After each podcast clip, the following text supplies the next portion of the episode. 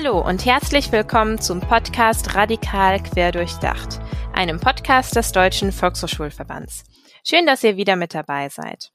Heute darf ich Julia Oppermann von der Leuphana Universität in Lüneburg begrüßen. Julia Oppermann ist dort wissenschaftliche Mitarbeiterin am Institut für Politikwissenschaft und Zentrum für Demokratieforschung. Wer die letzte Folge gehört hat, weiß, dass wir uns aktuell im Podcast mit dem Thema Demokratiebildung beschäftigen. Wer das noch nicht getan hat, kann das ja einfach nachholen. Die heutige Folge soll daran anknüpfen und Julia Oppermann wird uns ihre wissenschaftliche Perspektive zu den Themenkomplexen Demokratiebildung und außerschulische Jugendbildung näher bringen. Ich freue mich sehr, dass ich sie für das heutige Interview gewinnen konnte. Noch eine kurze Info zum Podcast. In diesem Podcast greifen meine Kollegin Adriane Schmeil und ich, Anne Deni, verschiedene Themen aus dem Handlungsfeld der Präventionsarbeit auf. Wir arbeiten beide im Projekt Prävention und gesellschaftlicher Zusammenhalt beim Deutschen Volkshochschulverband. Alle Folgen könnt ihr natürlich jederzeit über eure Lieblingspodcast-App nachhören. Nun wünsche ich euch aber erstmal viel Spaß beim heutigen Interview zum Thema Demokratiebildung und sage herzlich willkommen im Podcast Radikal Querdurchdacht Julia Oppermann. Gerne würde ich mit Ihnen direkt auf das Thema Demokratiebildung eingehen. Was verstehen Sie unter Demokratiebildung und wie sind Sie dazu gekommen, sich mit Demokratiebildung auseinanderzusetzen? Mhm. Also wie so oft ähm, in den Geisteswissenschaften gibt es da gar nicht so den Konsens, was genau Demokratiebildung ist. Ich würde das jetzt so verstehen, dass das alle Bildungsprozesse sind, die vor allen Dingen befördern wollen, dass Kinder, junge Menschen, Erwachsene sowas wie ein demokratisches Bewusstsein ausbilden, sich selber als Demokratinnen und Demokraten zu verstehen, und auch eben die freiheitlich-demokratische Grundordnung dementsprechend ähm, anzuerkennen und auch verteidigen zu wollen. Und für die politische Bildung sehr wichtig, sich so auch als kritisch reflexive, mündige BürgerInnen in einer Demokratie zu verstehen. So kann man das vielleicht so umrunden es gibt VertreterInnen in der politischen Bildung, die da grundsätzlich auch ähm, dem skeptisch gegenüberstehen, dass wir da jetzt überall so dieses Demokratie davor packen und dann plötzlich von Demokratiebildung, Erziehung, Pädagogik sprechen und sagen, naja Gott, eigentlich macht die politische Bildung das die ganze Zeit auch schon. Mhm. Wir packen das jetzt nur in neue Begriffe, weil es irgendwie netter klingt. Also da gibt es durchaus auch schon so kritische Stimmen. Und die Demokratiebildung, so wie sie sich halt ähm, versteht, ist natürlich ein ganz essentieller Bestandteil meiner Arbeit an der Universität in der Lehramtsausbildung für die angehenden Politiklehrkräfte hier, die natürlich ähm, mehr als andere Lehrkräfte, das muss man auch dazu sagen, sich dem natürlich ähm, später in ihrem Beruf verpflichtet fühlen. Deshalb ist das natürlich sozusagen einer meiner Kernthemen berufsbedingt. Ja, jetzt haben Sie eben schon ähm, Kinder und Jugendliche angesprochen. Vielleicht gehen wir hierauf noch mal näher ein. Also warum ist Demokratiebildung so wichtig, besonders eben im Hinblick auf auch Angebote für Jugendliche und junge Erwachsene? Hm. Also wir haben ja das Problem in einer Demokratie, dass äh, niemand sozusagen als Demokratin oder Demokrat geboren wird. Das muss man also irgendwie vermitteln. Und deshalb genau der Punkt, ähm, wie schaffen wir das, Kindern, jungen Menschen sozusagen zu vermitteln, dass sie in einer Demokratie leben und diese nicht ohne sie existieren kann und ohne ihr demokratisches Verständnis. Das ist mhm. da tatsächlich eben unglaublich wichtig. Tatsächlich haben wir in Deutschland ja nochmal eine ganz besondere Situation aufgrund unserer Vergangenheit. Ja, also ja. so wie die politische Bildung in Deutschland aufgestellt und organisiert ist, ist sie tatsächlich, glaube ich, nirgendwo sonst auf der Welt. Mhm. Ähm, das liegt tatsächlich in unserer ähm, nationalsozialistischen Vergangenheit auch mit begründet. Ja, und da wir in der Schulbildung das dann auch als Pflichtveranstaltung haben, ist das dann auch ein Punkt, wo man ähm, ja jungen Menschen und angehenden Erwachsenen dann tatsächlich da nochmal etwas zur Demokratie vermitteln kann. Wobei ich ganz ehrlich sagen muss, man kann junge Menschen nicht zu Demokraten erziehen. Das mhm. finde ich immer so ein bisschen schwierig, weil Lernprozesse immer ganz individuell sind. Daher sträube ich mich immer so ein bisschen, ähm, da diesen Erziehungsaspekt äh, mit reinzubringen. Das sind tatsächlich so ganz individuelle Bildungsprozesse, die da angestoßen und so ein bisschen befördert werden können. Mhm, ja. An dieser Stelle würde ich jetzt noch gerne auf Ihre Forschung eingehen und deshalb meine Frage, resultierend aus Ihrer Forschung, wo befinden sich die größten Lehrstellen in Bezug auf Demokratiebildung? Also wenn man sich das sozusagen aus der universitären Perspektive anguckt, aus der Perspektive so vielleicht auch der Lehrkräfteausbildung, dann müssen wir leider sagen, dass da ganz eklatante Lehrstellen bestehen. Also einerseits mhm. wird ähm, immer von offizieller Seite gesagt, es ist ein Querschnittsthema für ähm, Bildungsinstitutionen. Andererseits passiert über dieses Verbale hinaus nicht so wirklich viel. Es gab ähm, gar nicht so lange her auch eine Studie der Bertelsmann Stiftung, die sich das angeguckt hat, Demokratiebildung äh, bei Lehrkräften und ähm, rausgefunden hat, ja, also irgendwie machen die das schon, so wie sie es verstehen. Es muss nicht unbedingt mit unserem Verständnis äh, übereinstimmen. Aber sie sagen ganz klar, dass das zum Beispiel in der Lehrkräfteausbildung kaum stattfindet. Also unsere Idee eigentlich, sowas, wenn ich das als Querschnittsthema für Schule so beschreibe, dass dann auch in der Ausbildung der Lehrkräfte zu verankern. Das gibt es zum Beispiel überhaupt nicht. Jetzt sprechen alle natürlich von anderen Kompetenzen, kulturelle, digitale Kompetenzen. Und irgendwie sind wir da wieder hinten runtergefallen. Noch dazu kommt, dass dieser andere Part der außerschulischen politischen Bildung grundsätzlich auch ähm, zwar sehr, sehr vielfältig ist, aber wir auch da das Problem haben, dass es stark unterfinanziert ist, dass es da sozusagen keine wirklich nachhaltigen Strukturen gibt. Und in dem Moment so stiefmütterlich politische Bildung sozusagen im Bildungskontext auf allgemeinbildender schulischer Seite behandelt wird, ja, so viele Probleme haben wir dann auch in der außerschulischen politischen Bildung. Also das Bekenntnis, das zwar immer wieder verbal ähm, von allen ähm, sozusagen wiederholt wird, wie wichtig und wie relevant, das sehen wir einfach nicht, dass dafür auch Ressourcen zur Verfügung gestellt werden, dass da Strukturen und tatsächlich eben auch Geld mal mit reingesteckt wird. Deshalb sehen wir da eher sozusagen viele, viele, viele Löcher und leider wird das durch Corona noch größer. Mhm. Ja, genau. Auf Corona gehen wir auch gleich noch ein. Sie haben ja eben auch schon angesprochen, eben das Verhältnis politische Bildung, Demokratiebildung. Also wie stehen Sie nochmal generell zu diesem Spannungsverhältnis zwischen politischer Bildung und Demokratiebildung? Und muss und kann politische Bildung neutral sein? Hm. Also wir haben ja tatsächlich in der Vergangenheit schon mal so eine Diskussion gehabt in der Politikdidaktik. Ähm, da ging es um diese sogenannte Demokratiepädagogik nach Hemmelmann und so weiter. Und äh, wir haben, das haben tatsächlich einige Kolleginnen dann doch gut rausarbeiten können, gesehen, also alleine damit, dass wir Demokratiebildung so verstehen, dass wir da so projektartig oder nach bestimmten Modulen so demokratische Elemente im Schulkontext zum Beispiel verankern. Davon alleine müssen wir ehrlich äh, sagen, werden das keine Menschen, die vielleicht später automatisch auch politisch interessiert sind oder sich da irgendwie engagieren. Da konnten wir jetzt keine Kausalitäten feststellen, dass ich das eins zu eins übersetzen würde. Nur weil ich hier die Schulsprecherwahl mitgemacht habe, ähm, bin ich später dann auch da irgendwie interessiert. Das braucht mehr. Es mhm. braucht also sozusagen auch Wissen und andere Kompetenzen, die dann eben die politische Bildung vermittelt. Also müssen wir uns tatsächlich angucken, genau wie interpretieren wir diese Demokratiebildung sozusagen auch im größeren Kontext über so, so Aspekte des sozialen Lernens hinaus. Und die zweite Frage, können Sie nochmal wiederholen? Die zweite Frage war, muss und kann politische Bildung neutral sein?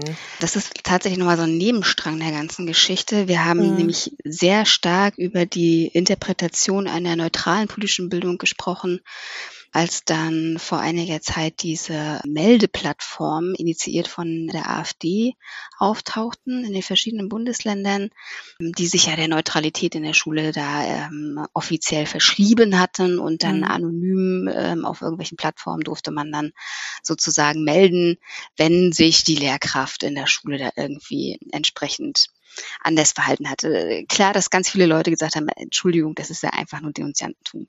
Mhm. Abgesehen davon, dass das datenschutzrechtlich ähm, höchst problematisch ist. Und wir konnten in diesem Zusammenhang feststellen, dass tatsächlich, und das ist problematisch, schon Politiklehrkräfte zum Teil ein sehr verzerrtes Verständnis davon haben, was Neutralität in der politischen Bildung bedeutet. Mhm. Es ist sozusagen so ein Fehlverständnis aus dem Beamtenrecht zum Teil und eine Missinterpretation auch ähm, des uns gut bekannten Beutelsbacher Konsens. Also, wir müssen ganz klar sagen, nein, politische Bildung ist nicht neutral. Mhm in dem Moment, in dem sozusagen rote Linien äh, überschritten werden, das heißt sich außerhalb der freiheitlich-demokratischen Grundordnung bewegt wird. Und das Missinterpretieren, dass ich sozusagen im Zuge meiner Neutralität ja alles sozusagen aushalten muss ähm, in, äh, in meinem Unterricht oder in meinen Bildungseinrichtungen, weil genau, ich muss mich ja neutral verhalten, das ist genau das Falsche im Prinzip. Das entlastet natürlich manche Leute dann doch schon ganz gut. Ne? Ähm, alles hat irgendwie so seine Berechtigung in dem Moment, wo ich mich neutral zurückziehe. Andererseits ist genau richtig, dass ich mich gerade dann eigentlich engagieren muss, wenn sozusagen etwas dort geäußert wird oder stattfindet, was eben nicht mehr im, in einem demokratischen Rahmen sich bewegt. Und dann ganz klar ich mich auf dieses Kontroversitätsgebot, auf das Überwältigungsverbot ja, aus dem Beutelsbacher Konsens eben erinnern sollte. Und aber das müssen wir jedem und jeder, ähm, die sozusagen hier sozusagen in meinen Seminaren sitzt, in der Ausbildung wirklich nochmal explizit mit denen durchgehen und besprechen, dass es diese Neutralität in der politischen Bildung nicht gibt. Wir sind den ähm, Menschenrechten sozusagen verpflichtet und alles, was sozusagen dort sich außerhalb bewegt, das muss auch auf jeden Fall Gegenrede ja, bedeuten. Ja, und was bedeutet das dann für die Arbeit mit Kindern und Jugendlichen? Ich meine, das sind ja dann auch viele Herausforderungen, die da eben ja den PädagogInnen bevorstehen. Hm. Ganz klar muss werden, dass, ähm, dass, es, dass nicht alle Meinungen gleichwertig nebeneinander stehen sondern dass es da tatsächlich Dinge gibt, die sind nicht okay, wenn ich jetzt mit äh, Kindern und Jugendlichen spreche. Es gibt einfach Dinge, die sind gegen zum Beispiel die allgemeinen Menschen- und Bürgerrechte. Jeder hat zum Beispiel eben sagen, eine bestimmte Würde. Es gibt die Frage danach, ob Männer und Frauen gleichberechtigt sind, ob es sozusagen ein, ein Grundrecht gibt auf äh, politisches Asyl etc. pp. In dem Moment, in dem ich das anderen abspreche, befinde ich mich tatsächlich eben außerhalb dieser freiheitlich-demokratischen Grundordnung. Und das muss klar werden und das muss auch besprochen werden. Was ist sozusagen eine Meinung, die hier einfach auch nicht als gleichwertig und so, das ist halt mein Standpunkt und mhm. aus meiner Sicht und so, so, so, so formuliert man das ja manchmal und dann mhm. Ähm, hat das so das Geschmack, na ja, so ganz persönliche Meinung darf man ja nicht angreifen und so. Das muss klar werden, dass, äh, dass dass das eigentlich nur Anlässe sein können, gerade jetzt drüber zu reden mhm. und rauszufinden, warum ähm, ist es, ist das sozusagen ein problematischer Standpunkt. Und das moderieren manche vielleicht so weg, je nachdem, in welcher Schärfe das auch passiert, kann es da auch zu Überforderungstendenzen kommen. So, wie gehe ich denn jetzt damit um? So, manche fahren da einfach so drüber weg und sagen, na, das sagt man hier aber nicht. Mhm. Oder tun halt so, als wenn das eben an gleichwertige Redebeiträge wären. So nach dem Motto, das wird man ja nochmal sagen dürfen hier. Ne? Mhm. Aber da braucht es einfach auch von denjenigen, die dort als Bildnerinnen und Bildner stehen, Courage und Wissen und vor allen Dingen erstmal sagen die Bereitschaft, dort tatsächlich dann auch ähm, standhaft zu sein und immer daran zu denken, ähm, ich bin hier sozusagen nicht nur für die, die dann vielleicht etwas äußern, wo ich bisschen schwitze und schlucke, sondern ich bin ja auch für alle anderen, die vor mir sitzen, zuständig. Ja. Und deshalb ist es umso mehr meine Verantwortung, dort tatsächlich für alle zu reagieren. Und dann muss ich da nicht selber da vorne nur arbeiten, sondern kann auch mit allen anderen sagen, gut, das ist jetzt mal ein Anlass, da sprechen wir jetzt mal drüber, mit uns allen. Ja, das stimmt. Sie haben vorhin auch schon die außerschulische politische Bildung angesprochen, was ja auch eines Ihrer Forschungsthemen ist.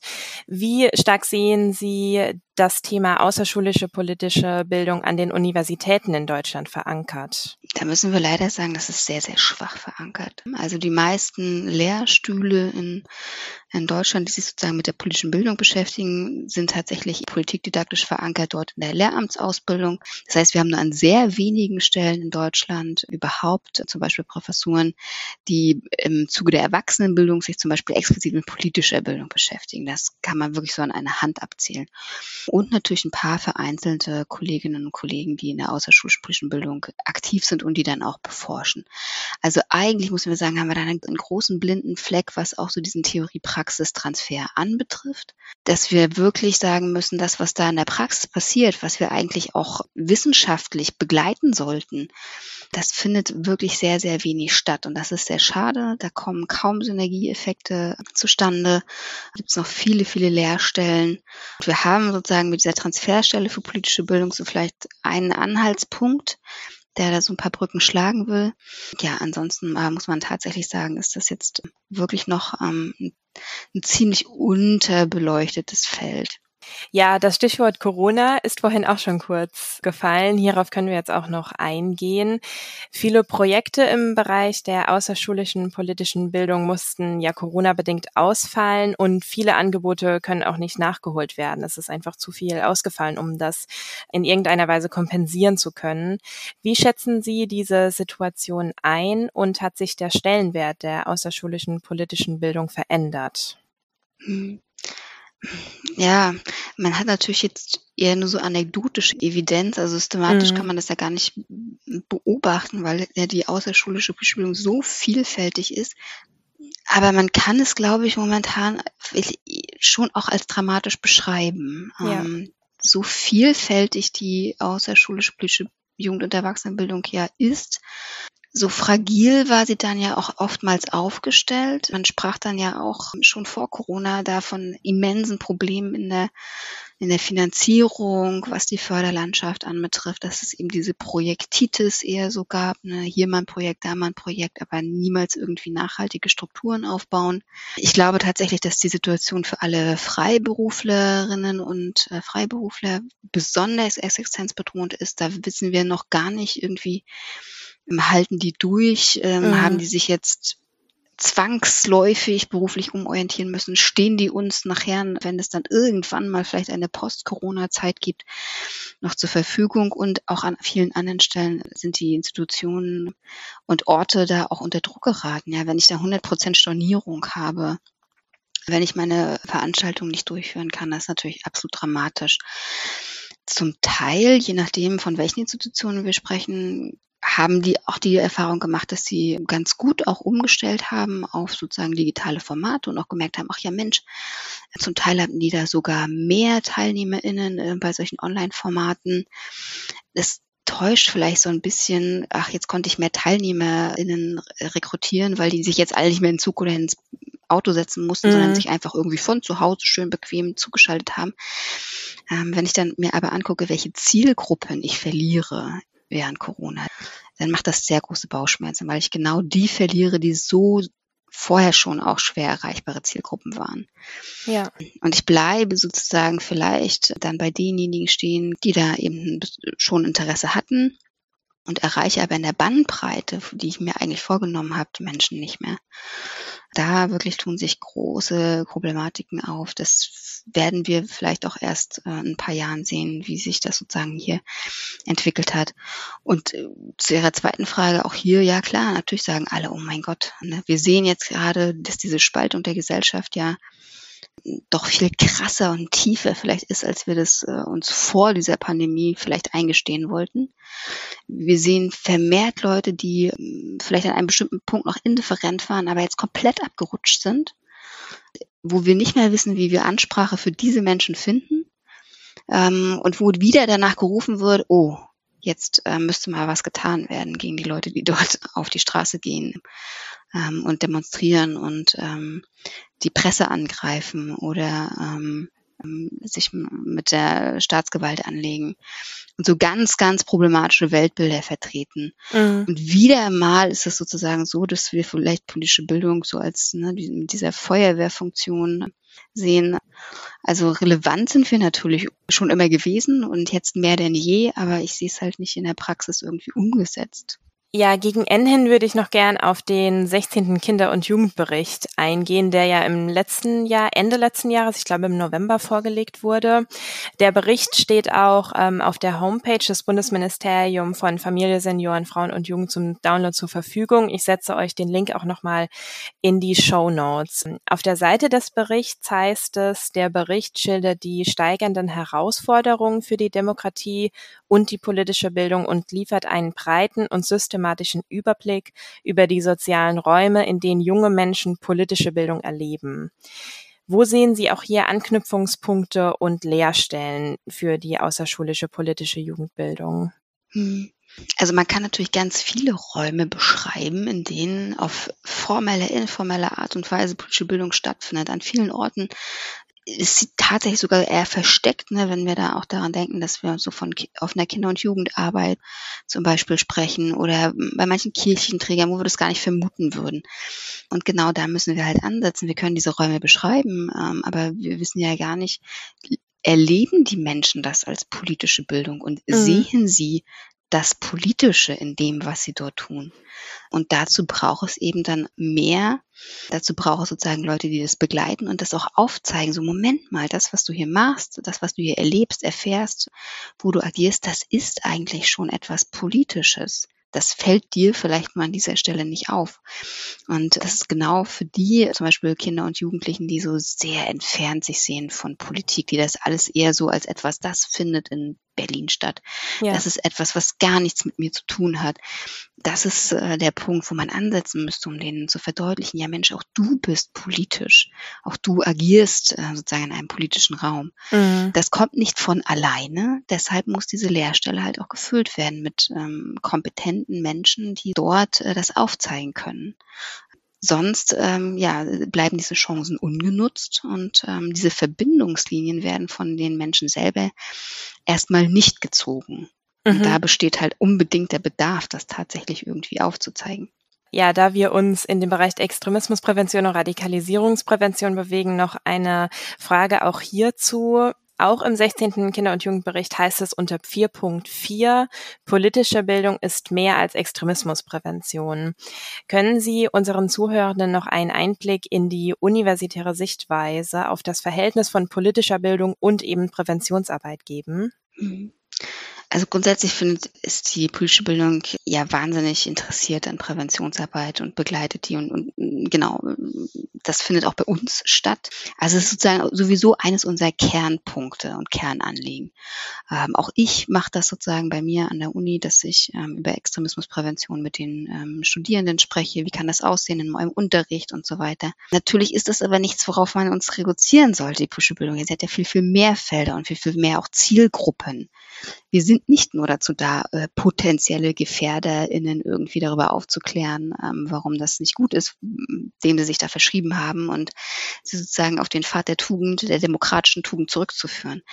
Also wenn man sich anguckt, auch die Förderlandschaft, ist das natürlich etwas, was auch auffällt, dass dort ähm, auf jeden Fall Gelder zu akquirieren sind, an anderen Stellen das zum Beispiel deutlich schwieriger ist. Also ich will da auch gar keinen Zwiespalt irgendwie mhm. ähm, beschreiben. Nur tatsächlich, dass sich immer doch bewusst gemacht werden sollte, dass politische Bildung nicht nur Extremismusprävention ist, sondern darüber hinaus eben an ganz vielen verschiedenen Stellen ansetzt. Das natürlich aber eben auch, seit wir vor allen Dingen eben diese populistische Herausforderung haben, für uns natürlich doch noch ähm, viel deutlicher zu einem Themenfeld geworden ist. Zum Ende hin noch ein Ausblick in die Zukunft. Was geben Sie denn Ihren Studierenden mit auf den Weg? Allen Studierenden geben wir natürlich immer auf den Weg, in ihrem späteren Berufsfeld weiterhin engagierte ähm, politisch interessierte Menschen zu sein, ähm, möglichst aus einem persönlichen Interesse, aus einem persönlichen Feuer für, für Politik ähm, auch die Wahl getroffen wurde, mhm. äh, Politiklehrkraft zu werden, das auch weiterzugeben an junge Menschen, Interesse zu schaffen. Also sich nicht sozusagen in diese Maschinerie zu begeben, anzufangen, zu gucken, ah, was sagt der Lehrplan und dann brav sozusagen eine Institution nach der nächsten durchzukauen. Damit werden sie junge Menschen überhaupt nicht irgendwie ähm, für Politik begeistern können. Mhm. Also traut euch alle sozusagen eure Leidenschaft für Politik irgendwie weiterzugeben, sich nicht einengen zu lassen davon, ähm, dass, dass die, weiß ich nicht, auf jeden Fall wissen müssen, wie ein Gesetz entsteht. Äh, man kann mhm. auch sagen, vielleicht ist das gar nicht so wichtig, aber ich mache jetzt vielleicht was ganz Aktuelles. Und sich diese Freiheiten als Politiklehrkraft zu bewahren, um junge Menschen zu inspirieren und aufzuzeigen, wie wichtig das eben ist, das, das Politische im eigenen Leben zu, ähm, zu sehen und sich eben auch einzusetzen für ja, die Politik, die da draußen passiert. Und wir haben es zum Glück gesehen, dass eigentlich ähm, in diesen Fridays for Future Demonstrationen da eigentlich ein guter Resonanzboden ist bei jungen Menschen, Interesse da ist und auch wirklich unbedingt der Wille zum Teil ja auch sich einzusetzen. Einschränken muss man auch sagen, dass das auch bestimmte, ne, das sind bestimmte Menschen, die da vor allen Dingen auf die Straße ja, gehen, die ja. haben auch bestimmte Voraussetzungen und Ressourcen dafür. Aber genau, ähm, ja, mit dem Feuer, das man vielleicht mitgebracht hat ins Studium, sich das weiterhin zu bewahren, ähm, auch im Beruf, um möglichst viele Menschen dann auch anzustecken damit. Mit diesem schönen Appell möchte ich euch aus der heutigen Folge entlassen. Alle Links findet ihr wie immer in den Show Notes. Rückmeldungen, Fragen und Anregungen zu dieser oder auch zu allen anderen Folgen nehmen meine Kollegin Adriane und ich natürlich gerne entgegen. Schreibt uns hierfür einfach eine Mail an pgz.dvv-vhs.de. In der nächsten Folge spricht Adriane mit Martin Schneider. Er ist VHS-Kursleiter und Mitarbeiter. Im Interview sprechen die beiden über die Umsetzung des Demokratieführerscheins mit Jugendlichen und jungen Erwachsenen. Ich bedanke mich für heute fürs Zuhören, wünsche euch noch eine gute Woche und sage bis zum nächsten Mal beim Podcast Radikal quer durchdacht.